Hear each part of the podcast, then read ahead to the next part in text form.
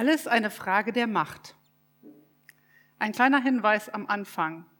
Dieses Thema ist sehr groß. Es ist so groß, dass wir es nur im Ansatz in dieser Predigt besprechen können. Und gleichzeitig wollen wir es wagen, weil es uns so wichtig geworden ist, als wir die beiden Kapitel in Esther gelesen haben, Kapitel 1 und 2.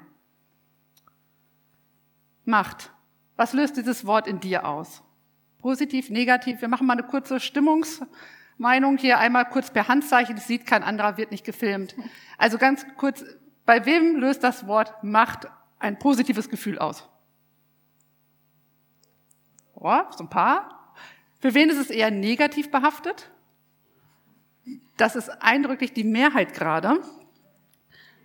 Aber vielleicht ist es auch so beides. Manche sitzen auch so, hm, könnte ja auch beides sein. Werden wir sehen. Uns ist einiges zu diesem Wortfeld Macht eingefallen. Ein paar Beispiele. Bei der Wahl des Jugendwortes des Jahres landete der Begriff Macher auf dem dritten Platz. Bundeskanzler Olaf Scholz hat von seiner Richtlinienkompetenz Gebrauch gemacht und ein Machtwort gesprochen. Das Stück Torte war aber mächtig. Der chinesische Staatspräsident Xi Jinping hat seine Macht im großen Stil ausgebaut. Ein altes Lied. Ich bete an die Macht der Liebe. Jesus hat in Vollmacht gesprochen. Spruch von früher. Wissen ist Macht. Nichts wissen macht nichts. Dagegen kann ich nichts tun. Das ist die Macht der Gewohnheit. Möge die Macht mit euch sein. Laut des Oxford-Wörterbuchs ist Macht die Gesamtheit der Mittel und Kräfte, die jemand anderen gegenüber zur Verfügung stehen. Also die Gesamtheit der Mittel und Kräfte, die jemand anderen gegenüber zur Verfügung stehen. Macht bedeutet Einfluss. Das klingt relativ neutral, vielleicht sogar positiv, denn schließlich kann man seine Mittel und Kräfte, seine Begabung ja für etwas Positives einsetzen, für etwas Gutes, einen guten Einfluss auf andere Menschen haben, wie auch auf Strukturen und Organisationen. Solange es gut geht, es macht etwas Gutes. Der Theologe Michael Herbst sagt dazu, wer liebt, wer etwas Gutes bewegen will, der sucht Macht nach Gestaltungskraft. Aus politisch-soziologischer Sicht wird der Begriff Macht für Abhängigkeits- oder Überlegenheitsverhältnisse angewendet. Macht ist die Möglichkeit, die eigenen Ziele durchzusetzen. Und diese Macht auch zu verwirklichen, ohne dass andere zustimmen oder zustimmen können, sogar gegen den Willen und gegen den Widerstand der anderen. Es ist eine Durchsetzungskraft. Und man spricht von zwei Quellen der Macht. Zum einen die Macht aus einer Position heraus. Jemand ist für ein bestimmtes Amt gewählt worden. Oder man wurde eingesetzt. Oder man hat sie sich genommen. Die andere Quelle liegt in der Person selbst, in seinem Charisma, die Ausstrahlung. Man kann Einfluss nehmen, positiv wie negativ. Das Gegenteil von Macht ist Ohnmacht. Ohne Macht zu sein, nichts bewirken zu können oder irgendwas beeinflussen zu können, das ist total blöd. Ohnmacht ist ein blödes Gefühl der Hilflosigkeit. Da stand ich ohnmächtig daneben, hört man oft. Und gerade in der letzten Zeit habe ich den Satz oft gehört. Und viele fühlen und fühlten auch so. Besonders nach dem Beginn des Angriffskriegs auf die Ukraine. Da fühlten sich viele so ohnmächtig und hilflos und waren so dankbar, als sie endlich irgendwas tun konnten. Es war immer die Frage, können wir nicht irgendwas machen? Und sie waren so dankbar, als man endlich etwas spenden konnte, als man etwas Gutes tun konnte für andere Menschen. Und wir haben erlebt, wie gut es tut, gemeinsam vereint zu beten. Wo kann ich selbst etwas tun? Was steht in meiner Macht? Und was gebe ich an die höhere Macht ab? Im besten Fall ist das ein Zusammenspiel. Dann hängt die Art der Macht, ob gut oder schlecht, also davon ab, wie sie von der Person ausgeübt wird. Abraham Lincoln sagte, wenn du den Charakter eines Menschen erkennen willst, gib ihm Macht. Auf der letzten offiziellen Forbes-Liste der mächtigsten Menschen der Welt von 2018 stehen auf den ersten Plätzen Xi Jinping, Wladimir Putin, Donald Trump, Angela Merkel, Jeff Bezos, der CEO von Amazon und Papst Franziskus. Neuere, nicht originale Listen tauschen die Politiker der Länder aus. Das heißt, nun stehen Joe Biden und Olaf Scholz an dritter und vierter Stelle. Es sind Personen aus der Politik und Wirtschaft sowie einmal der Religion, die durch ihre Position oder ihren Erfindungsreichtum großen Einfluss auf die Welt haben. Machtausübung ist auch ein großes Thema in dem Buch Esther. Das Buch beginnt mit der Beschreibung des Königs und seines Reiches. Und in diesem Reich lebt Esther als jüdisches Waisenkind bei ihrem Cousin Mordechai. Esther selbst tritt in diesem Kapitel noch nicht auf. Und es ist doch so entscheidend und gut, dieses Kapitel zu lesen und zu kennen, weil so die Geschichte verständlich ist. Warum kam Esther an diesen Hof? Wie konnte sie Königin werden und ihren Platz dort einnehmen? Ich lese Esther 1 aus der Übersetzung Gute Nachricht. Macht und Reichtum des Perserkönigs. Es war in der Zeit, als König Xerxes über das Perserreich herrschte, ein Reich aus 127 Provinzen, das von Indien bis Äthiopien reichte.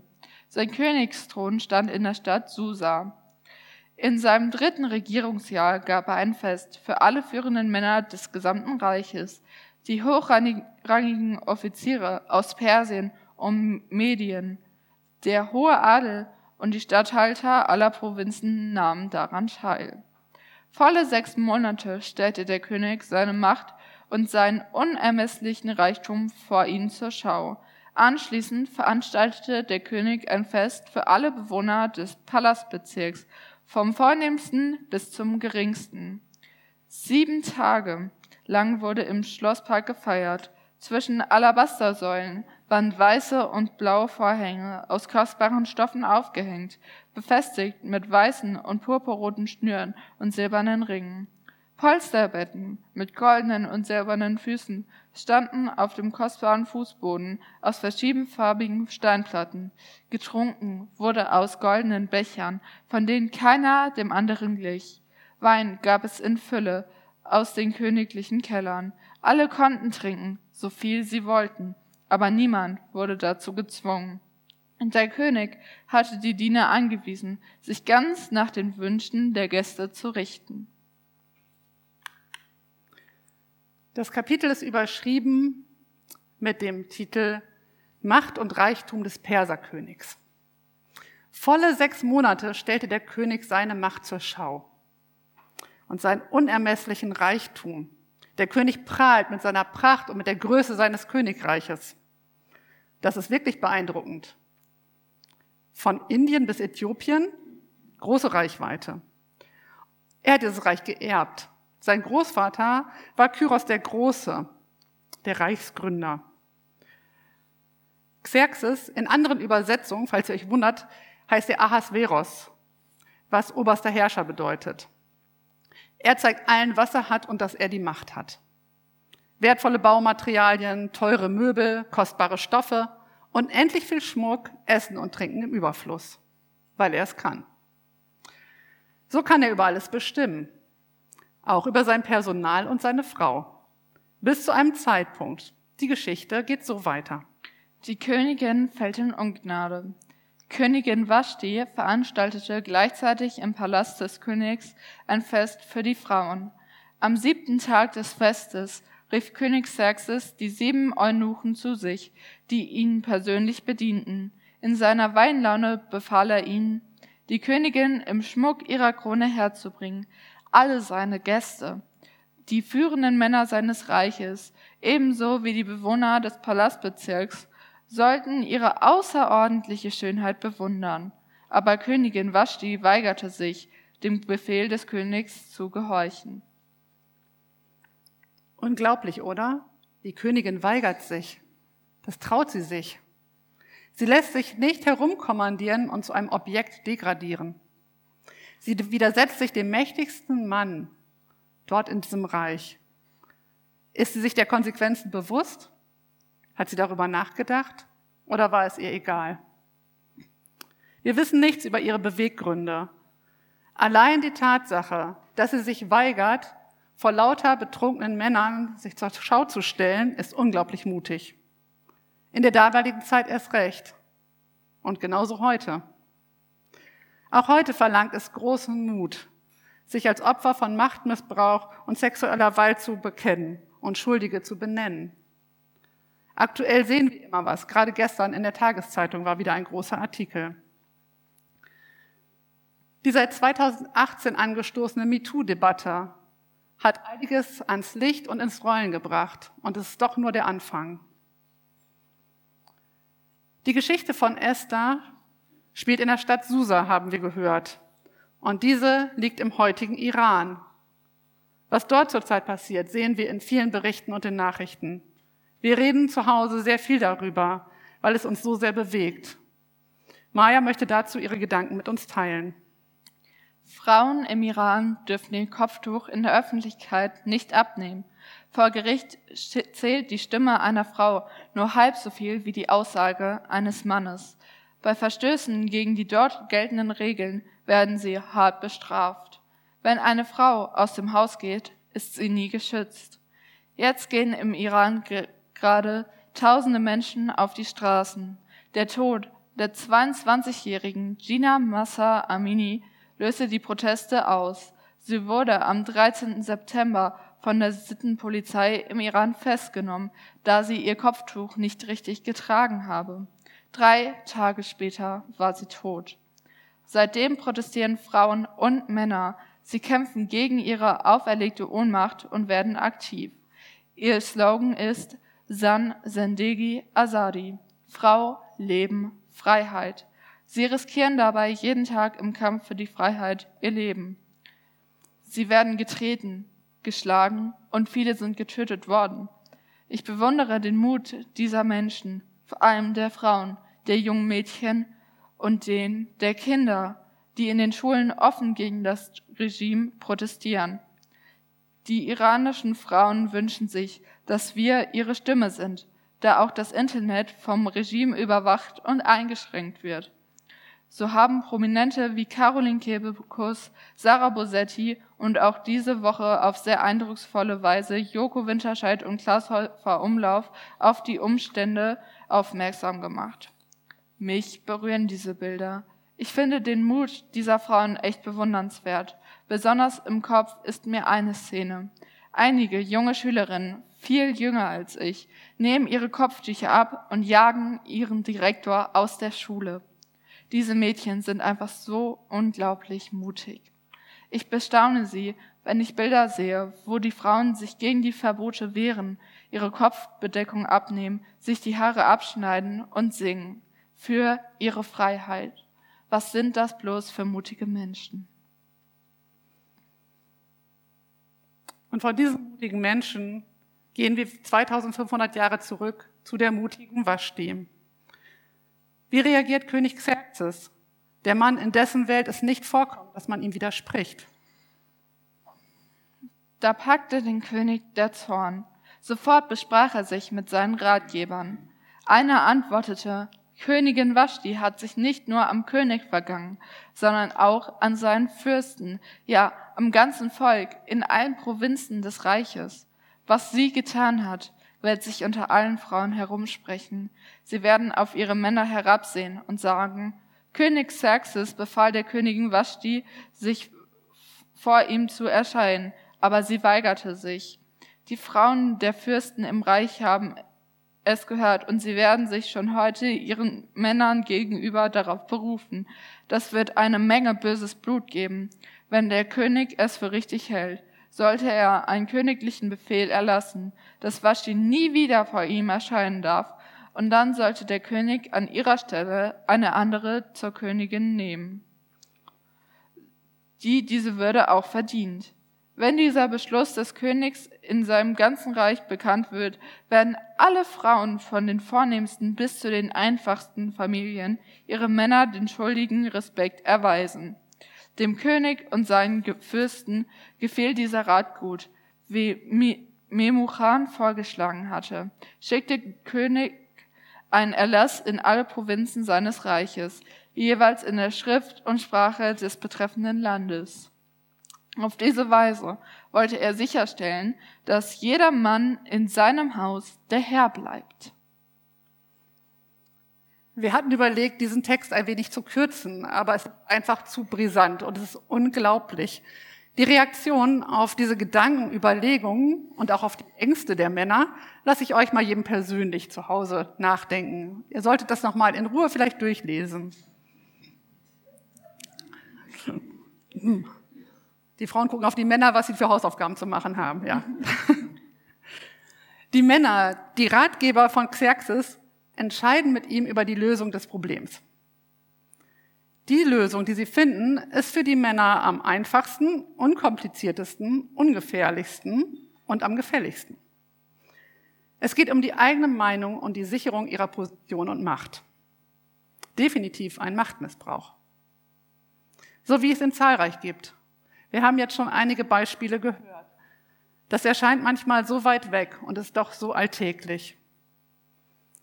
Machtmissbrauch ist eine Art von Gewalt. Und die kommt in allen Formen von Gewalt vor. Bei Gewalt denken wir schnell an körperliche Gewalt und das ist auch ein Teil davon. Da wird auch Machtmissbrauch ausgeübt. Dazu gehört auch psychische Gewalt, wie Erniedrigung, Zurückweisung, Liebesentzug, Ausgrenzung, Bedrohung. Strukturelle Gewalt kann von einem politischen System ausgehen, in dem es Diskriminierung und Benachteiligung einiger Gruppen gibt. Ebenso gehört die sexuelle Gewalt zu diesen Formen von Gewalt.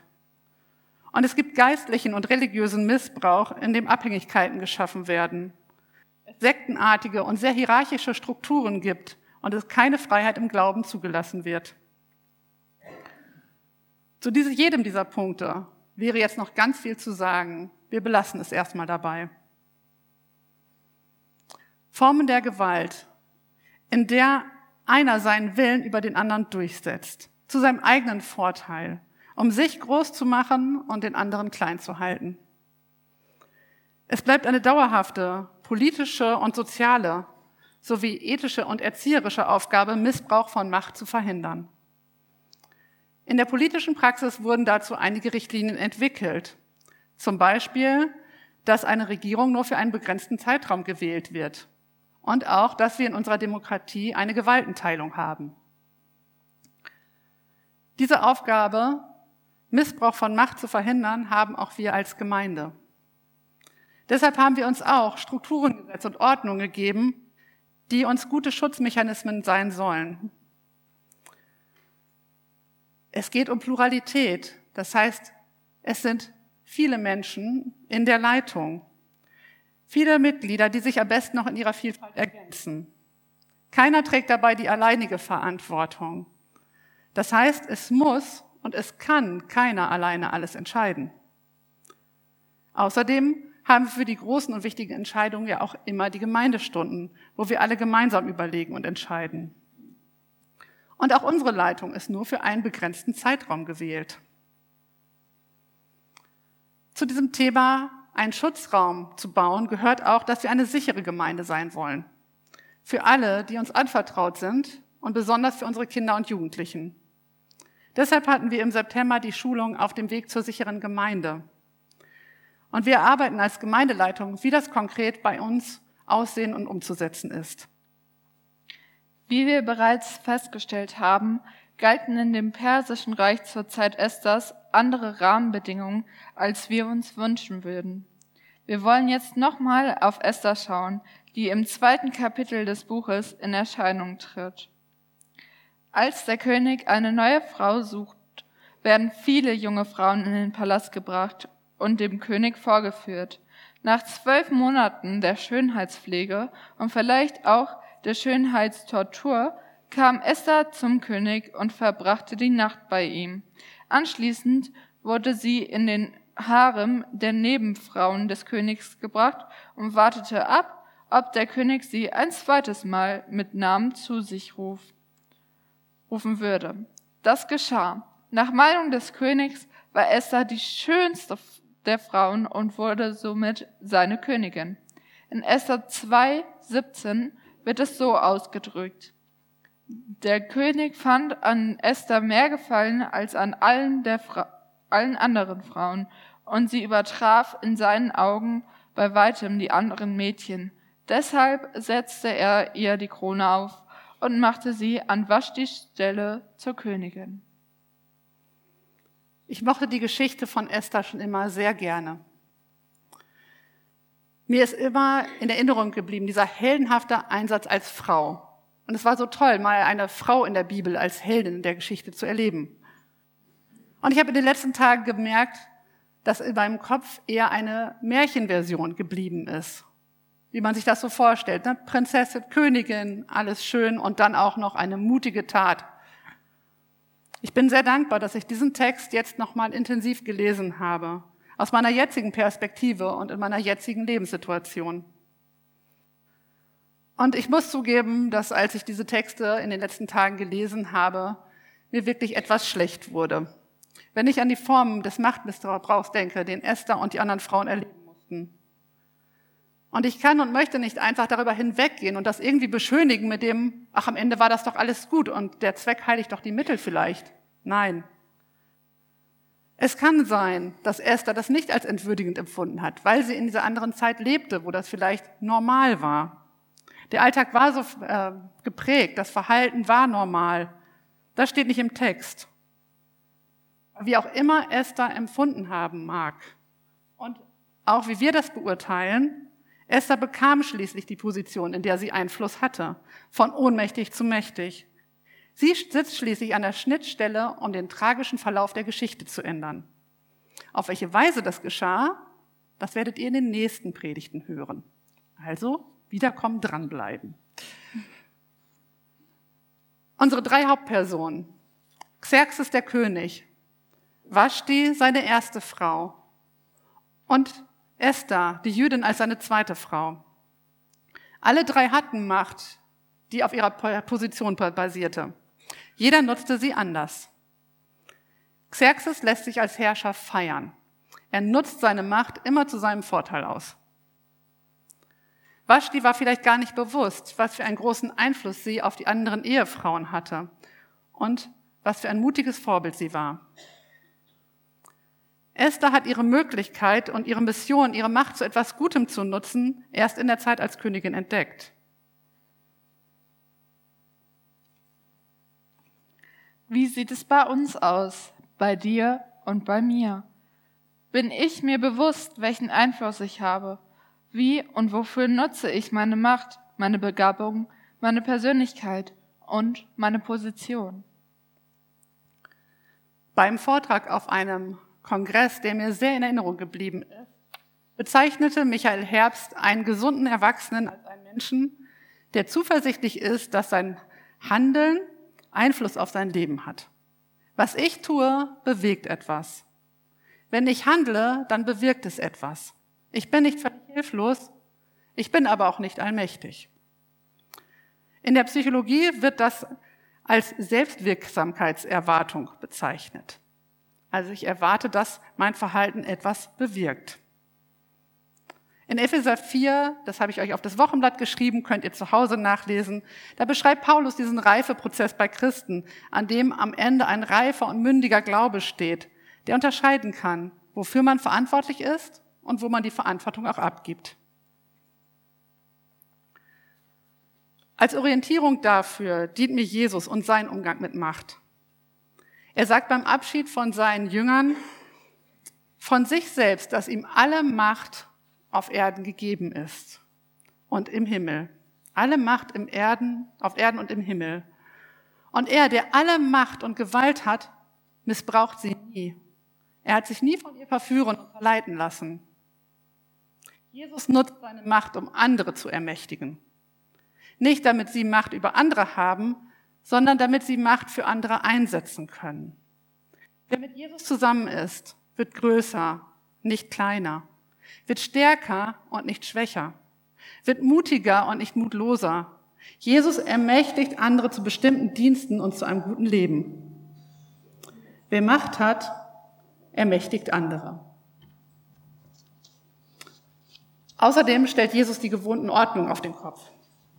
Wer groß sein will, soll dienen. Wer Macht hat, soll dienen. Dadurch wachsen die Menschen, die uns anvertraut sind. Sie werden stärker, zuversichtlicher, mutiger, gesünder, entdecken und leben ihre Begabungen. Bist du begeistert davon, wenn andere Menschen heil werden, wenn sie wachsen im Glauben, wenn sie ihre Fähigkeiten einsetzen und reifen? Wer Macht hat, dient anderen. Das hat Jesus gelebt, alltäglich bis zu seinem Tod. Er gibt sein Leben und er begibt sich freiwillig in die größte Ohnmacht, die es gibt. Er wird freiwillig ohnmächtig und in dieser Ohnmacht wird sie zur größten Macht aller Zeiten. Weil sie uns befreit, weil sie die Schuld tilgt, weil Schuld auf einmal vergeben ist und wir das jeden Tag in Anspruch nehmen können. Auch und gerade dann, wenn wir unsere Macht, unseren Einfluss vielleicht nicht immer positiv, ermutigend und dienend einsetzen, was durchaus vorkommt, viel öfter als mir lieb ist. Aber seine Gnade ist jeden Morgen neu. Bei Jesus gehört also Macht und dienende Liebe zusammen. Martin Luther King formulierte es so. Macht ohne Liebe ist fahrlässig und missbräuchlich, aber Liebe ohne Macht ist sentimental und blutleer, aber in ihrer besten Form ist Liebe Macht, die der Gerechtigkeit zum Sieg verhilft.